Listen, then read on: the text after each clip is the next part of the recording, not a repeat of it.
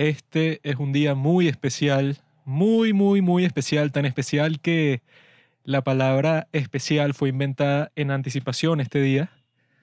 Los sabios que crearon todas las palabras hace 13 mil millones de años estaban anticipando el día en que los padres del cine iban a hablar sobre la película Thirst de Park Chan-wook. Y ese día es hoy, 24 de julio.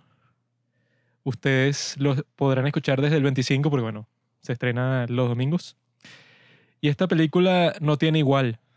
No hay ninguna película como esta. Es una película parchangukiana que ha sido productivo ver la filmografía de estos tres directores porque los tres tienen su propio estilo, pero súper marcado. Eso no pasa mucho, pues no pasa mucho que veas que entre estos tres cineastas que son del mismo país, puedes ver es un cine completamente distinto con cada uno y con factores así que son bastante identificables. Pasa algo parecido con eso, pues con los tres amigos de México, Alfonso Cuarón, Alejandro González Iñárritu y Guillermo del Toro, puedes ver que cada uno tiene un estilo marcadísimo y eso quizás en el futuro será una de nuestras tareas para evaluar, bueno, no evaluar, nosotros no somos profesores, sino investigar eso, meternos en el mundo del cine mexicano y ver eso, en qué se diferencian estos tres directores que hicieron muy pocas películas en México, después se fueron a los Estados Unidos, pues son unos apátridas, en vez de quedarse en su país, prosperan y se llevan la riqueza a los Estados Unidos de América. En cambio, los coreanos se quedaron ahí, y en este caso, eso, tenemos a Park Chan-wook, que vamos a hablar de su película hoy, y lo que distingue a Park Chan-wook de todos los demás cineastas es que él es un tipo totalmente estético. Él cuando sale para la calle, no pasa como dos horas viendo qué se va a poner porque él importa mucho lo visual. Eso es lo más importante para nuestro amigo Park chan lo visual. O sea, esto es un arte audiovisual. Eso es lo que más le importa a él, no es tanto de diálogo. Nuestro amigo Lee Chan-dong, lo, lo, que más le importa es el personaje, pues la emocionalidad del el mundo que te está presentando y hacer que todo se vea lo más realista posible. Y el otro compañero, Bong Joon-ho, podemos decir que es el más hollywoodense de todos, pues el que es más como un Fincher, pues como un tipo que hace cine así más clásico, usando las técnicas así del gran cine de Hollywood, y que lo que lo distingue a él es eso, esos pensamientos, esas tramas así como que ingeniosas, pues como vemos todo lo que es Parasite, todo lo que es Barking Dogs Never Bite, todo lo que es Memories of Murder, todas son tramas así bastante ingeniosas en la forma de contarlas eh, o sea, él le pone como que su propio efecto personal y crea eso, un mundo muy interesante. Pero es el más hollywoodense de los tres. Es, el más que puede decir que encajaría perfectamente en los Estados Unidos. Por eso es que ganó el Oscar a mejor, a mejor película. Además de eso, de los notes que tenía de los participantes de la votación de la academia, que también lo ayudaron un poco. Pero en general, eso pues es el que más se adecua a lo que esperan los estadounidenses cuando van al cine. Y bueno, se van a dar cuenta en el capítulo de hoy, en todo lo que se va a hablar, que Park Chan-wook eso se distingue completamente tanto de Bong Joon-ho como de Lee Chan-dong. Ya van a saber por qué. Pero primero, nuestro amigo Pablo les va a decir un refresco, una Pepsi, pero de la historia de la película. Se la va a refrescar a través de sus palabras. Hola, hola mi gente. Llegamos aquí los padres del cine a hablar de una de las películas favoritas de Juanqui, Siempre la nombra, se obsesionó. Todos sabemos por qué. Esta es la primera película en la historia de Corea que muestra una escena frontal de desnudez masculina. Lo leí en la trivia IMDB. Ya sabemos la razón principal por la preferencia de Juanqui.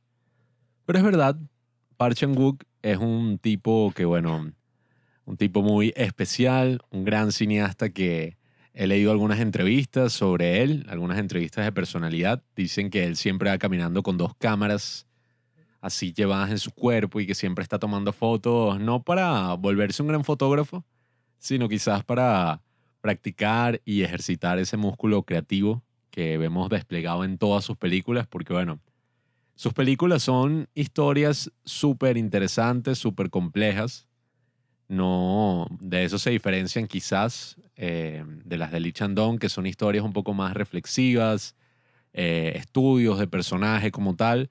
Pero aquí sus historias siempre tienen un pocotón de giros y se conectan en distintos puntos.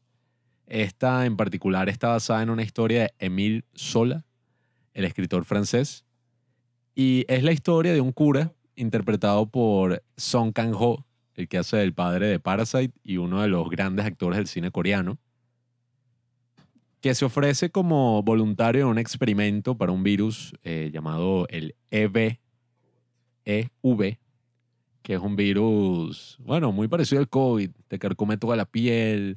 Es así, igualito el COVID, ¿no? Te mata así a la semana que te da. y es que sí, un virus súper mortal donde todos los voluntarios que van van a morir. Entonces van misioneros, hombres solteros, gente de ese estilo.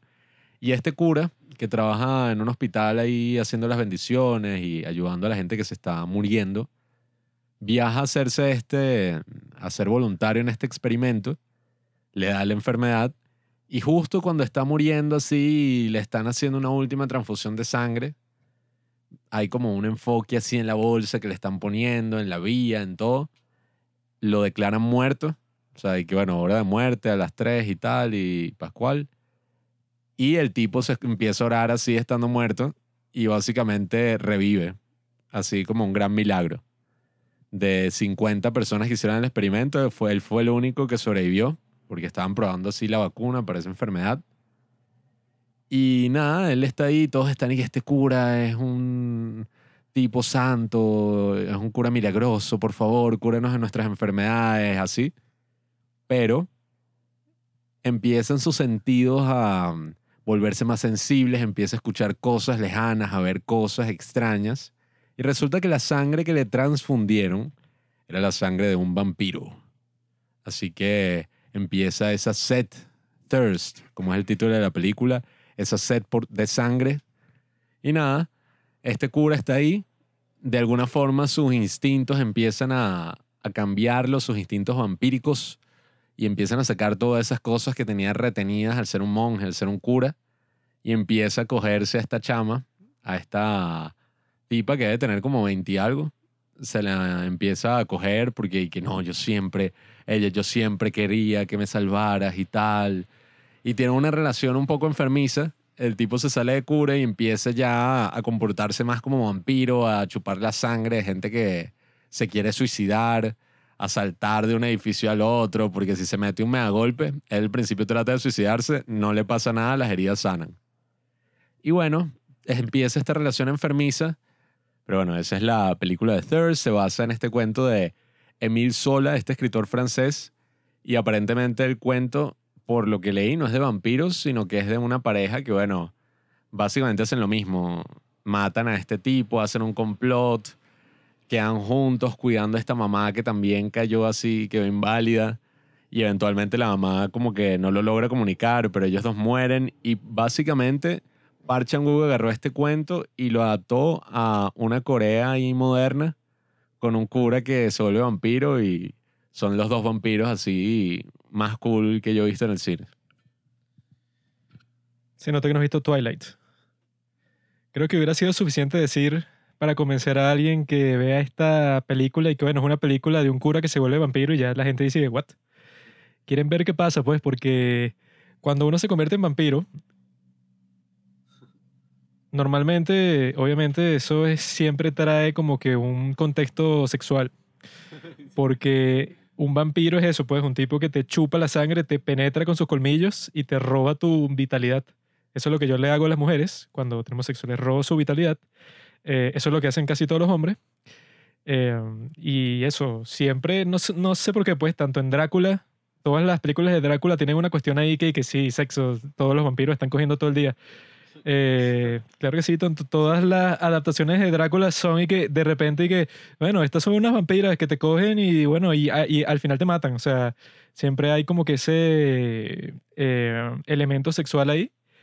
Y obviamente porque eso, todo tiene, todo está dentro de ese mundo de que, bueno, relaciona eso, tanto la sangre con la vitalidad, con el sexo, con la vida, con la muerte, todo está pegado porque, bueno, todos los vampiros son inmortales y que el cura eso, pues, o sea, que te comparen eso con la religión cristiana, o sea, es un contraste así 100%, un yin y un yang, entonces siempre va a ser súper interesante ver cuando un personaje de la nada y que no, bueno, toda tu naturaleza cambió y te tienes que acostumbrar a tu nueva vida, que básicamente eres una bestia.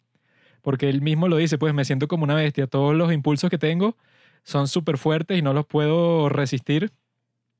Cuando el, el punto de que te ordenes así religiosamente como un cura o como un monje, es que todos tus impulsos ya llega a un punto que no existan, pues, o sea, que sea que tú eres la persona así más casta del mundo y que seas el opuesto de repente siempre va a ser interesante. Pero en el caso de las películas de Park Chan-wook, siempre eso, siempre tienes que, por lo menos en, un podcast, tienes que pasar por la labor un poco incómoda como ha sido tanto en All Boy como en Sympathy for Mr. Beña y Sympathy for Lady Beña, que yo he intentado de, de- de describir los planos, que es algo visual por audio y creo que no funciona muy bien, pero uno se vuelve mejor en eso mientras más practica. O sea, yo he intentado hacer eso en todas nuestras antiguas reseñas de Park Chan-wook y creo que no ha funcionado muy bien, pero en este caso, por ejemplo, hay un montón de planos, pero increíbles, no solo por sí solos, sino como interactúan los unos con los otros, sobre todo en el final.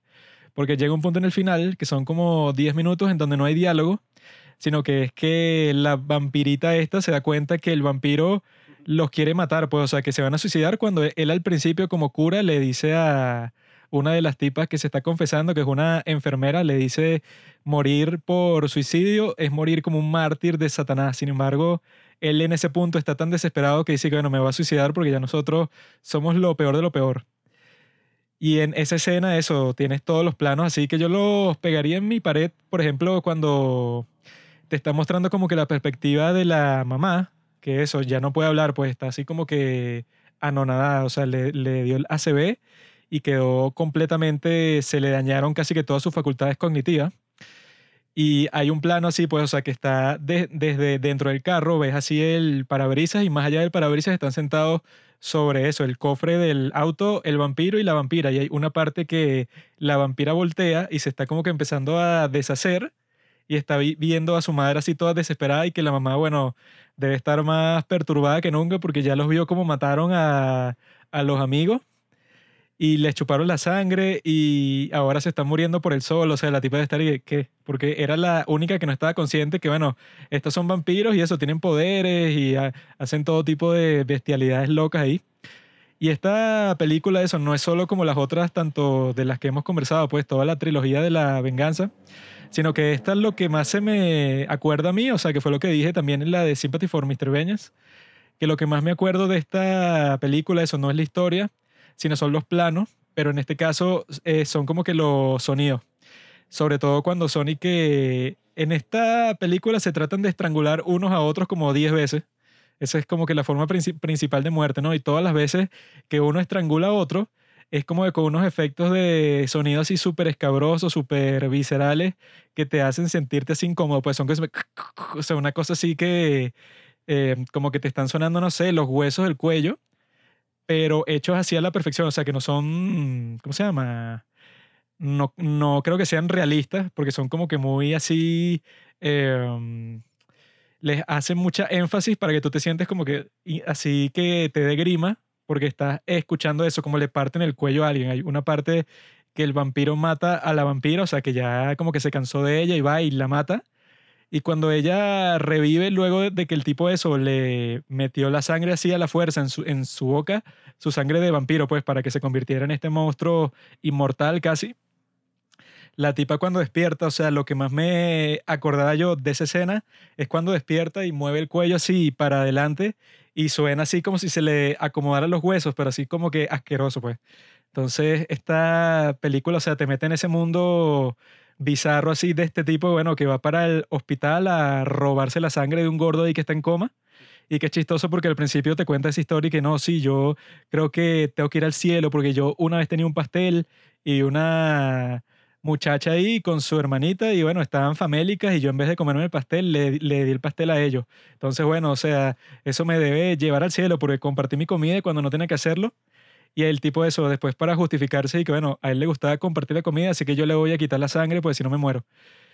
Y eso, pues, o sea, con todo eso junto, esta película yo creo que es la mejor de Park Chan-wook, pues yo creo que es mejor que Old Boy, que mejor que Sympathy for Lady Beñas, porque esas películas Eh, en cuanto a su estilo, como ya se veía desde el principio, pues que su estilo es así como que más visual y más visceral, pues, es como que medio cliché usar esa película, pero sí es más esa palabra, visceral, pero sí es más eh, directo. O sea, es un tipo que no te va a explicar mucho por un diálogo del personaje, que sus padres y tal. No es así como Lee Chandon, que te trata de que, bueno, que tú al final has visto como que este personaje en todas las situaciones del mundo y sabes su historia de vida y también te mete como que cosas misteriosas ahí. Sino que en este caso eso, hacen como que un comentario así que, sí, tú eras huérfano y yo te encontré, ahora estás conmigo. O sea, algo así solo para llenar ese vacío, pero eso no es lo que le interesa a él, pues lo, lo que le interesa a él es ver cómo se van comportando los personajes en estas situaciones todas extremas, que en el caso del cura, bueno, te tienes que comportar ahí cuando él al principio, bueno, que siente estos impulsos sexuales, se pega con la flauta que él tiene en el muslo y se deja unas cicatrices ahí y todas las interacciones que tiene con su, su especie de padre, pues con el otro cura que es ciego, que el tipo para probarle que en verdad es vampiro se corta así el pecho y mete la mano del cura para que le toque el corazón. Y dije, ¿qué? Pero es raro, pues, porque en películas como esta te muestra todo eso y no te explica nada, pues, o sea, como ya todo el mundo conoce a los vampiros, ya tú estás de que, ah, bueno, o sea, eso, tienes una, una curación automática de cualquier herida, necesitas sangre para sobrevivir, o sea, nunca te lo explica, sino que te lo muestra ya que e, eso es de lo que se queja mucho, por ejemplo, con Christopher Nolan, pues, que él en cierto sentido también te muestra las cosas primero, que eso es lo que prefiere casi todo el mundo en el cine, pues, que en vez de contarte las cosas, te las muestren. Christopher Nolan eso te muestra un montón de cosas, pero también tiene unas escenas de diálogo larguísimas para que no se te escape, pues, porque para reforzarte los puntos principales de la trama. Pero este tipo nunca hace eso, pues siempre la película va hacia adelante súper rápido. Por eso es que a pesar de que, bueno, ya dos horas y media que dura esta película es largo, pero para la cantidad de cosas que pasan, en verdad no es tanto, pues. Porque eso, si tú eh, ves como que el plan de las cuestiones que pasan durante la trama, es algo loco. Desde el principio que, ah, bueno, él que se quiere hacer un estudio en África va a ser eh, voluntario ahí para ver si se cura, después se convierte en santo, después vampiro, después empieza a tener sexo con este tipo de conoció en su infancia, luego ya son una pareja, luego quiere matar a este tipo. O sea, pasan tantas cosas en esas dos horas y media, pero es porque este tipo, eso, eh, va rapidísimo porque usa todos los recursos visuales y eso que les dije del sonido no solo aplica para los efectos de sonido que son súper eerie, pues son súper así que eh, yo creo que eso no me había pasado antes, pues que tú te acuerdes de lo que va a pasar en la película, pero por los efectos de sonido, como me pasaba en Sympathy for Mr. Beñas, pero por los planos, así de ese que dije en ese capítulo, el plano de Sympathy for Mr. Beñas, en donde el tipo le cortan los talones para que se ahogue ahí el solo, que yo cuando vi eso dije, ah", o sea, y que bueno, qué enfermo el tipo, ya que lo tiene ahí, ni siquiera es y que no, bueno, no sé, ajá, te voy a cortar el cuello, te voy a matar, o sea, te, te voy a disparar, solo quiero que te mueras, no, o sea, te voy a llevar a donde tú mataste a mi hija y te voy a cortar los tobillos para que te ahogues. Y que, ¿qué? Entonces, o sea, este tipo resalta por todas esas cosas creativas y por eso es que pienso, pues, o sea, que esta película es donde él, de todas las que ha hecho, es que llega como que a la cúspide de todos esos elementos y no solo con los efectos de sonidos, sino con el soundtrack, que me parece que eso es súper característico de esta película, o sea, como que le pega perfectamente, o sea, se adecua a las escenas, o sea, siempre las realza, como hacen todos los buenos soundtracks, pero este yo creo que en particular, incluso más que Oldboy y todo, creo que este soundtrack es excelente. Así que por eso, o sea, dígame si están de acuerdo de que esta película es la mejor de Park Chan-wook, porque yo creo que sí. Esta no es mi película favorita de Park Chan-wook, pero sí es mi... Esta y Only Lords Left Alive son mis películas favoritas sobre vampiros, porque no va más allá, pues desarrolla más el tema de los vampiros que esa figura que todos conocemos desde incluso el cine mudo, de este hombre así, con los, ¿cómo es? los colmillos largos y esta sombra que se mueve. Y sin duda en todo este tema del vampirismo en el cine, y bueno, asumo que también en la literatura, aunque sí, creo que no he leído Drácula de Bram Stoker, pero bueno, asumo que en esas cosas también debe estar todo el tema del erotismo. O sea, todo ese tema de que, claro, eh, si tú tienes que beber la sangre de otro ser humano, y tienes unos colmillos así grandes y toda una cosa, bueno, hay todo un tema ahí de intimidad, de que le vas a morder el cuello, le vas a chupar la sangre. O sea, es un tema así ya casi que erótico por naturaleza y siempre te van a poner a la tipa así, ay, en el castillo de Drácula y tal. Entonces, bueno, ese tema sobre todo está muy bien tratado en esta película. Hay como tres escenas de sexo que, bueno, están buenas. que yo al principio, cuando la vi, que, wow, mira, Corea es un país súper abierto, que estas escenas sexuales están en una película coreana y están casi que en todas las películas de Park Chan-wook, en casi todas hay sexo, sobre todo en The Handmaiden, que bueno, yo creo que esa sí sería una de mis favoritas. esa y Oldboy, pero mm, sin duda uno puede ver toda esa maestría visual que hay en esta película, que bueno, para mí los planos que yo creo que más me acuerdo después de haberla visto, que yo creo que esta, nosotros la vimos ayer y ya esta es que si la quinta vez o la sexta vez que la hemos visto. Entonces, bueno, ese plano de cuando él está sosteniendo a la tipa, que no sé por qué razón pintaron como que toda la casa de blanco, todas las paredes, pusieron unas lámparas y todo era un blanco así como un hospital y la tipa le está dando la misma enfermedad que el, que el otro vampiro y escupe un pocotón de sangre y vemos desde arriba todo ese blanco y el tipo sosteniendo la tipa y el chorro de sangre que escupió. Me encanta esa toma, así como cuando ellos están corriendo y saltando así de tejado en tejado, que al pana se le ocurre poner, a, poner la cámara fija sobre la tipa, sobre la vampira, y van saltando y la cámara salta así con ellos como si fuera casi que POV. Eso creo que lo llaman que es como la cámara así viendo a la persona que, que está haciendo la acción y la persona saltando de un edificio a otro. Tiene un muy buen uso de los efectos especiales que yo por ahí vi que esta película está dated. Esos efectos especiales sí se ven pirata. Y bueno, yo no sé quién dijo eso, pero ajá, en lo absoluto. eso lo escuché en otro podcast ahí hace un tiempo y yo estaba ahí que bueno, estos están locos. Porque esta película creo, sí, esta película es del año 2009, uno de los mejores años en la historia del cine. Y bueno, eh, los efectos se han mantenido súper bien y creo que todas las películas que ha hecho Park Chan-wook hasta el momento suelen ser muy timeless. Mm, incluso si está ubicada en una Corea del 2009, uno lo ubica como que en un lugar sí, donde no pasa el tiempo, pues un lugar actual, porque si vienes en Corea podría ser en cualquier parte del mundo. Y creo que eso le da la pila así de que cualquier persona lo puede ver y lo puede se puede relacionar con todo lo que vienen estos personajes y que, claro, es una historia súper loca. Un cura que se convierte en vampiro y coge como loco, bueno, no es algo que solemos ver ahí constantemente. Y además trae la historia, no creo que eso esté en la versión esta de la que se basó, pero trae todo este tema sobre el cristianismo y sobre los instintos así animales y podríamos decir que hasta humanos que tienen todos estos personajes porque incluso tú ves la relación de la vampira y el vampiro y yo estaba ahí que, ah, bueno, claro, él la va a salvar a ella de ese infierno en el que está viviendo, pero ya llega un punto que Eric, que bueno, esa es una relación destinada a la muerte, una relación trágica, porque la tipa mata a quien era su esposo, que supuestamente la maltrataba, pero era mentira. Y con ese argumento fue que convenció a este vampiro de que lo matara. Sí la maltrataba, pero no violentamente. La maltrataba en cuanto a que la trataba mal, pero no la maltrataba en cuanto a que la golpeaba. Sí, bueno, o sea, ella se hacía como unas heridas a ella misma para decir que se las había hecho él. Y después cuando lo matan y eso, ellos están como que tan... Ah, bueno, que esa era otra escena que también se me ha quedado grabada, que ellos después de ahogar a este tipo que, como les digo, era un inepto completamente, se les vuelve a aparecer constantemente como tres, cuatro veces más.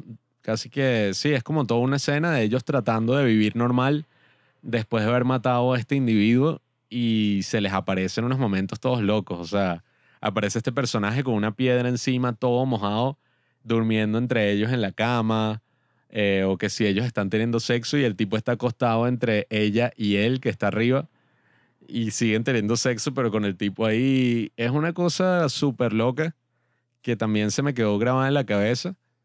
Y ahí es que tú ves, pues la tipa quería matarlo, querían hacer todas estas cosas, pero todo eso era una relación destinada, bueno, a la muerte, destinada a lo trágico. Terminaron muriendo los dos, terminaron matando a todos sus amigos, aunque bueno, una medio se salvó, pero eso también es lo gracioso del cine de Park Chan-wook, que muchos personajes que aparecen suelen ser demasiado hijos de puta. Por ejemplo, en esta película aparecen unos amigos y de repente cuando se muere, bueno, cuando matan al esposo de esta tipa, uno de esos amigos va y le dice que no, te voy a pagar para tener sexo contigo porque tú debes estar desesperada. Y básicamente se la viola. Y tú dices, y que bueno, que, o sea, cosas que tú no sueles ver en otras películas porque son cosas como demasiado oscuras para tú poner en una película de, en Estados Unidos. O sea, tú no vas a poner una película de Estados Unidos y que, ay, están estos ahí con su conflicto y, ah, bueno, de repente se violaron a esta tipa, un amigo de la familia, pero bueno, X. Son cosas que pasan mucho en el cine de Park Chan-wook, esos personajes así todos malditos, todos oscuros, pero al mismo tiempo súper graciosos, porque también hay mucho de ese humor físico que también tiene Bon Joon-ho, que son historias horribles, pero de repente pasan cosas así que si que dan risa, pues, que si los hechos saltando por los tejados y de repente el tipo se entera que la tipa mató y le chupó la sangre a, creo que fue un doctor, no, un policía, que les hizo un test ahí de polígrafo. Y el bicho inmediatamente la agarra y la tira por los aires y la tipa se mete un mega coñazo así en la cara y que ¡ta! O sea, hay mucha comedia física y muchas de esas cosas en estas películas así coreanas. En las de Lee Chandong, bueno, claramente no.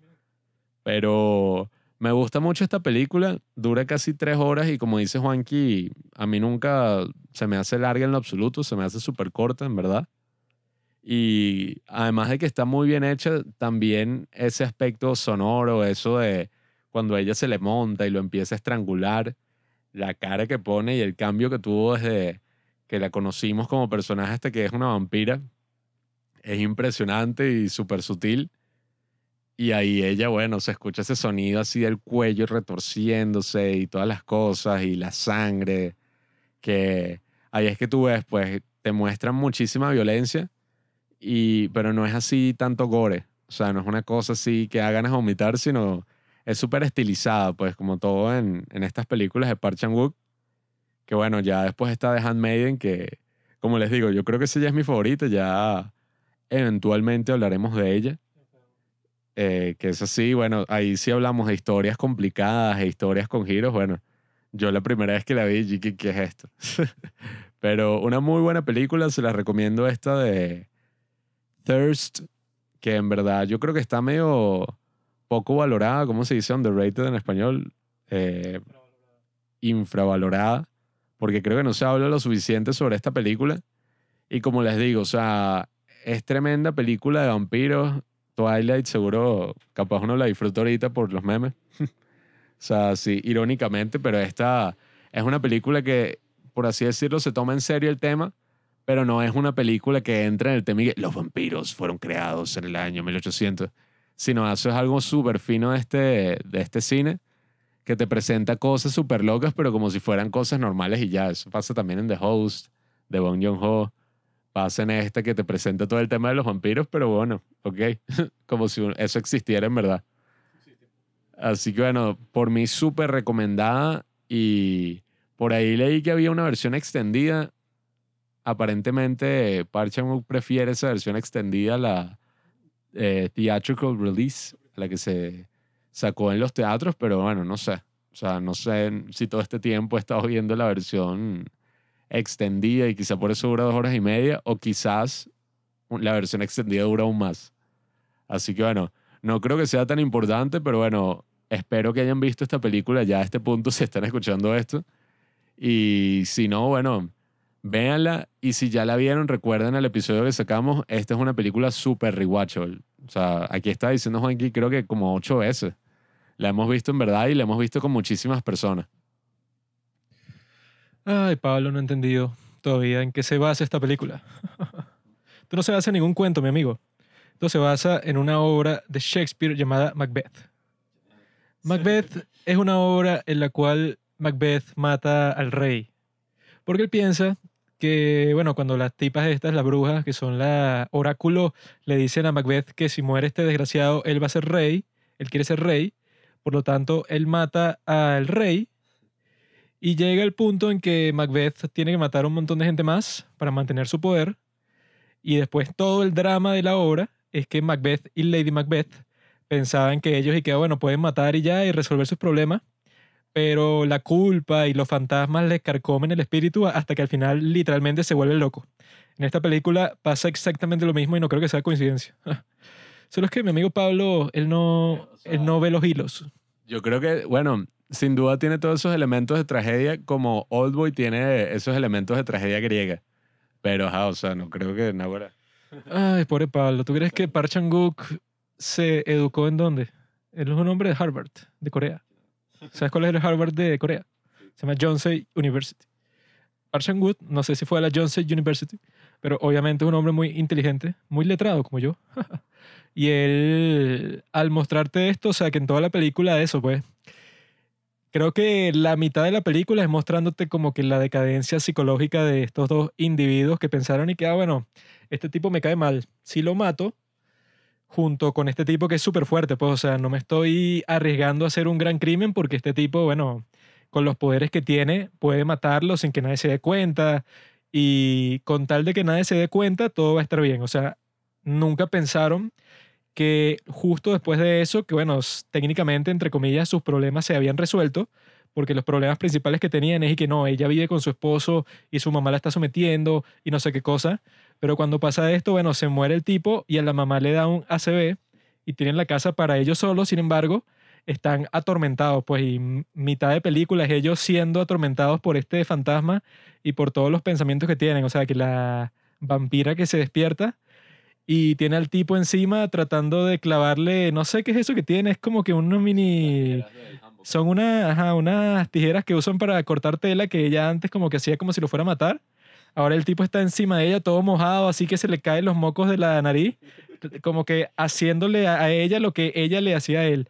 Y el tipo está, cuando él duerme, que duerme en el sótano, hacía una especie de ataúd, parece como si estuviera lleno de agua, tiene una piedra encima, o sea, es como que la forma en que te ilustran te ilustren, que te ilustran que ellos están sufriendo psicológicamente, o sea, que están pasando por toda esta tensión que les hace la vida imposible porque el vampiro ese sí lo está tomando un poco mejor, pues el tipo está siendo atormentado, pero al mismo tiempo no se ha vuelto loco, o sea, no ha perdido la cabeza. Porque ella, cuando eso, cuando Pablo dijo eso de que el tipo esté todo raro la viola, ella o sea, eso solo pudo haber pasado porque ella en ese momento estaba como que en un estado mental loco, pues, o sea, que no le importaba que le pasara. Que incluso le decía al vampiro que sí, mátame. Y se ponía con una actitud toda rara con la mamá. Y que él mató a, mi pobre esposo. Así como que actuando todo raro, sí. Y le metió una cachetada a su propia madre. O sea, ella ya estaba al punto del colapso y tiene sexo con este tipo el tipo eso la jala, hace todo para violarla, pero la tipa está en un punto que literalmente no le interesa lo que le pase a ella porque se siente culpable, pues ella siente que tiene que sufrir o algo así. Y que ya al final, al final, cuando ya han pasado por todos esos tormentos, bueno, que está ese plano que dijo Pablo que eh, el vampiro se está cogiendo la vampira y en el medio tienen al tipo, pues, con la piedra encima, o sea que es súper bizarro. Yo creo que es el plano más bizarro de todo que es gracioso y al mismo tiempo eso te muestra que estos están tan atormentados que no pueden ni tener sexo normalmente como hacían antes, sino que ahora hasta eso, o sea, los atormenta en todos los momentos de su vida. Y que yo creo que eso, pues, o sea, la combinación de tantas cosas es lo que hace que esta película sea tan activa y por la que pasen tantas cosas, pues, y eso, las actuaciones son perfectas, o sea, la de la madre bueno, la madre adoptiva de esta vampira, ella actúa como una maldita. Eh, así que es chistoso porque ella también actúa de la, de la abuela en el K-drama este Startup. Y en ese K-drama es que si la persona más bondadosa del mundo, ayuda a los extraños, todo el mundo la quiere. Y en esta es como que la super maldita que está ahí que, bueno, sí, tú eres mi esclava. O sea, tus padres te abandonaron cuando eras bebé y te dejaron a mi cuidado y yo te he tratado como esclava desde entonces, pues, o sea, tú básicamente eres una sirvienta aquí. Y en honor a ella estamos tomando vodka el día de hoy. Nosotros normalmente tomamos cerveza para grabar los capítulos, pero estamos tomando vodka que yo escogí. Supuestamente sabor a mojito. No sabe a mojito, sabe como que un poquito dulce, pero en la película toman bastante vodka y ella cuando es... o sea, incluso en esas partes que ella cuando quedó así eso, no, no paralítica, quedó para, para todo. O sea, tiene todos los miembros, o sea, literalmente no puede moverse, lo único que puede mover son los ojos. Y entonces hay una parte que él como que la está alimentando la, la vampira, su hija adoptiva. Y incluso los efectos de sonido cuando eso le mete la comida por la boca, no sé ni cómo los hicieron, porque suena súper realista, como si alguien literalmente eso, supongo que cuando estás en ese estado, cuando comes así debe ser lo más incómodo del mundo, pues, o sea, que tú no puedas mover eso, ni los músculos del cuello, no puedas ni tragar ni nada, sino que te tenga que tapar la nariz y te meten así la comida en la boca, entonces se escuchan como que todos los sonidos así, como si la persona estuviera a punto de ahogarse, pues, y dije, o sea, no sé cómo hicieron todo eso, pues, pero todas esas partes están súper bien hechas, o sea, están perfectas y te meten en ese mundo así asqueroso, pues, porque sí es un mundo asqueroso, porque tener que interactuar con sangre así el 100% del tiempo, todos estos personajes, bueno, este que tiene que vivir así y, eso, que al principio, cuando se mete con ese virus, el tipo se pone, no escupir sangre, tipo vomita sangre, o sea, todas esas partes son súper asquerosas y te meten en ese mundo que de- desde el principio te están diciendo que, bueno, que va a ser así ya lo dije antes, pues, pero va a ser visceral. O sea, es como que. Por eso es que dicen eso, pues que el cine es el arte más visceral de todo. Porque es capaz de como que mostrarte todas estas situaciones, pero que sin ninguna limitación estética, sí, sino eso. Puede usar todos estos recursos, pues. Los efectos especiales, efectos de sonido, efectos de todo tipo, para meterte en este mundo que obviamente no existe, pero si existe en tu imaginación, en realidad sí existe, pues no existirá en el sentido que existe una piedra pero existe en el sentido que existe, no sé, mi idea de que me quiero casar con esta, esta vampira, pues, por, por ejemplo. Yo sí, a mí sí me gustaría una mujer así como esta. Porque al principio estaba así como que toda insegura, así, todo, no sé. Pero después de que medio probó eso, el amor verdadero, bueno, se puso más sucia e imposible. Y que eso, pues, esta mujer es extraña porque siempre los dramas coreanos em, las actrices y los actores salen tanto en los dramas coreanos, en las películas. O sea, está la actriz esta que hace de la mucama de Parasite. Al principio, pues, cuando la familia se está infiltrando, la que ella es mucama ahí, a esa yo la he visto en un montón de series, en películas, sale en esta serie de Netflix, la de Law School, y hace un papel totalmente distinto, pero eso, sale en todo. Y así pasa con casi todos los actores, pero con esta actriz, no sé qué le pasó. Quizá fue por mostrar sus senos desnudos, que no sale en ninguna otra cosa, porque como en Corea sí son tan conservadores, o sea, yo creo que ninguna actriz famosa así de Corea ha mostrado así las tetas en ninguna escena de nada, pues eso es, en Corea es como que, o sea, si haces eso, casi que te consideran, no sé, una, una mujerzuela, no sé, porque en el occidente casi que todas las actrices han tenido escenas de sexo que salen semidesnudas y no importa, pues, o sea, es totalmente normal. Pero en Corea yo creo que esta, bueno, con la de, ¿cómo se llama? Las de Handmaiden, porque no, no tenían opción, pues, porque esa que es una película erótica 100%, pero en esta, pues, ella muestra así, o sea, se muestra semidesnuda en varias escenas y yo no lo he visto en más ningún sitio, cuando a mí me parece que está más sucia que un pantano en verano. Ella, ella aparece en la película I Saw the Devil haciendo un papel ahí medio similar. Pero sí, hay que buscarla en Google, a ver en qué más ha aparecido. Y bueno, Juanqui parece que ya el alcohol le está sabiendo dulce. ¿Qué significa eso, Juanqui? Hay varias interpretaciones de si te sabe dulce. Se puede interpretar de los dos lados. Si el alcohol te sabe dulce, cuando el alcohol normalmente eso es agrio, es que tuviste un mal día. O sea, estás tan en la mierda que lo agrio te sabe dulce. Sin embargo, se puede interpretar de la otra forma que te sabe dulce porque estás haciendo un ánimo tan bueno que hasta el alcohol que es todo agrio, te sabe dulce. Yo he escuchado ambas interpretaciones en los dramas coreanos, pues eso es como que lo que siempre dicen. Te sabe dulce porque te estás oliendo un borracho. Y ese es tu único refugio, el alcohol. Cuando Itzy estaba en París también decían algo así, pues, y que bueno, si la estás pasando muy bien, el alcohol te sabe a dulce porque estás como que en un mood así muy feliz. Pero yo también lo he escuchado de la otra forma, pues, que, que bueno, tu día es tan mierda que cuando pruebas alcohol, te o sea, lo sientes dulce porque eso te está como que causando así un sentido de que, oh, me siento bien y tal, cuando la pasaste terrible. Pero el alcohol siempre es bueno, el alcohol no tiene ningún contra, solo pros. Te emborrachas, lo pasas bien. En esta película se demuestra claramente. Siempre usan el alcohol eso para pasar un buen rato los amigos que juegan ma- Mahjong. Pero es eso, pues yo creo que esta es la mejor de Park Chan-wook por eso, pues, porque es la cúspide de todo su gran talento. Y porque la forma de eso, pues, en que la historia resalta de todas las demás, porque no es de venganza, o sea, no hay ningún tipo de venganza, sino ese gran contraste entre lo que empieza siendo el personaje, que él dice, bueno, que su razón y que no, para ir a esa, a ser voluntario en esa prueba, era porque yo quiero hacer el bien a todo el mundo, o sea, era el totalmente el opuesto que lo que se convertía, aunque yo estaba como que, bueno, ya llegaba un punto que yo le decía al protagonista así como que, bueno, ya no importa tanto eso de la moralidad en tu caso, porque bueno, quizá era un escándalo al principio cuando ajá, tuviste que tomar sangre, tuviste que matar a una persona, eso, en el caso del hermano de, de su esposa vampira, que él pensaba, bueno, que él la estaba violentando, pero después mató a más gente. Pero yo, yo ahí a ese punto, cuando él está recriminando a la vampira y que no, no puedes matar, eso está mal, yo estaba de que, ok, matar está mal, obviamente, pero si ya mataste a 5, 6, 7 personas, llega un punto, mira, si tú vas a ser in- inmortal como vampiro y tienes a esta mujercita sabrosona, o sea, pasa el resto de tus días disfrutando y ya, o sea, que mate a quien quiera.